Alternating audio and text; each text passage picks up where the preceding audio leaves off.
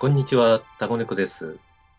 私が担当する新しい番組、心の小春日和。どんなに夜が長くても必ず朝はやってきます。雪に閉ざされた厳しい季節にも、ぽっかりと暖かい日があるように、苦しみに満ちたあなたの心にも小春日和が訪れますように。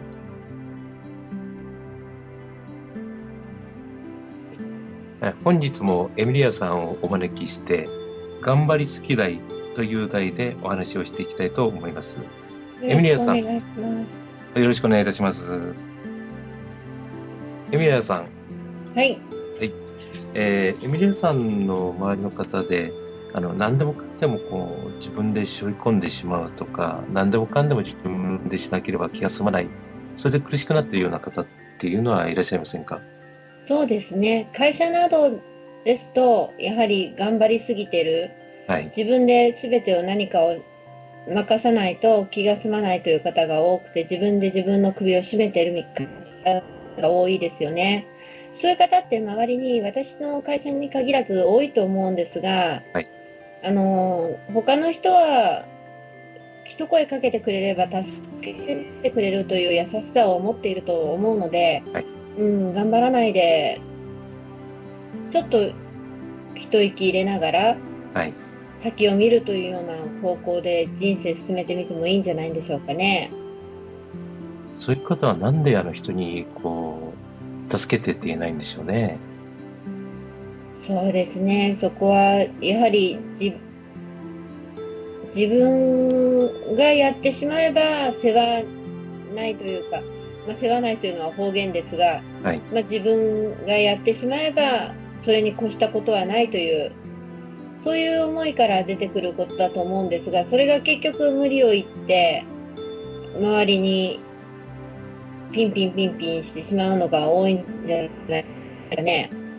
なるほど。自分がやるのが一番早いだろうと思っているというこそうでとですすね。ね。はい。その他には、あの、なんか人に助けを求めると、なんか自分が惨めになるような感じがするとか、あとは自分自身がなんか、こう人に助けを求めることによって、えなんかあの、他人に迷惑かけるんじゃないかとか、そんないろんな思いが複雑に絡み合うのかもしれませんね。そうですね。自分の思い通りにならないというのが一番強い、まあ、第三者の意見ですが、本人に対しては誰か助けてという気持ちがお持っているのではないかと思っていたいと思うんですよね。でも、エミリアさんもやっぱり、あの、少女の頃、あの、お母さんから、あ、ちょっとこのご飯、あの、支度してとか、これお茶碗出して、そういうふうにちょっと手伝ってって言われたとき、どんな感じでした？そうですね。自分の都合も含めてですが、やはりちょっと手伝うということで、はい。母が他のことができるはいというのが大きな喜びでしたし、はい。やはり他人に対してもそういう気持ちを持っていくようにというふうにしつけられましたので、はいまあただ自分を犠牲にしてまでというのはどうかとは思いますが、そうですね。えー、つまり、あの、お子さんにこういうふうに、あの、何々やってっていうことは、お母さんはそれはできるんですよね、実は。そうです十ね。分できるんだけれども、あえて息子さん、娘さんにこれやって、これ手伝ってね、あ、よくできましたね、っていうことによって、子供さんの、あのー、実は自尊心を強くして、で、ちょっと成長させよう。そういうところがあるんですね、実は。そういう機能を持っております。はい。これは、あの、部下に対しても同じなんですね。ただ愛漂って、あの、手伝ってしまうことによって自尊心を傷つけてしまう場合もありますので、女性の場合は一概にそうとは言えないとは思うんですよね。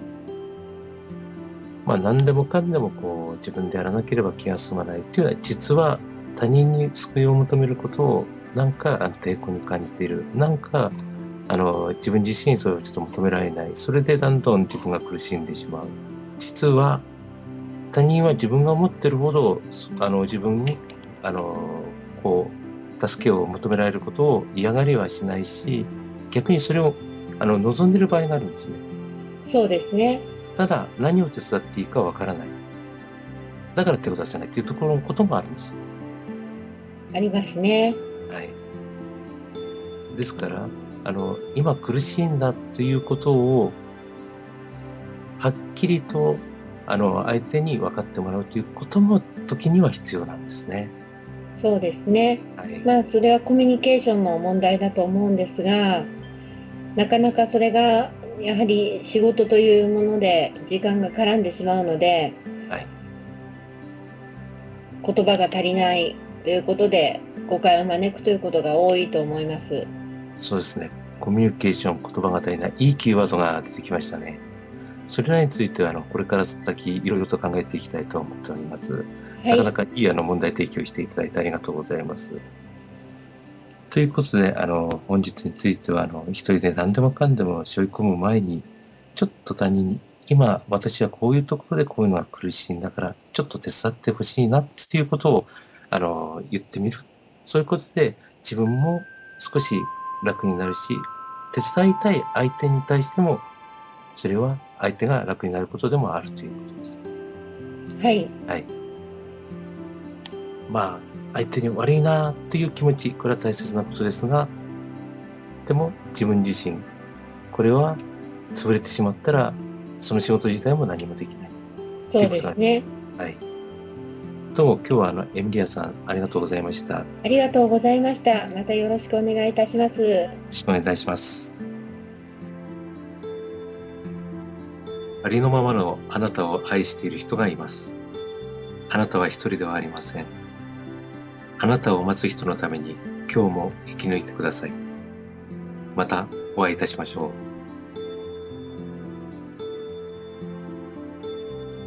う。This program is presented by Podcast Life.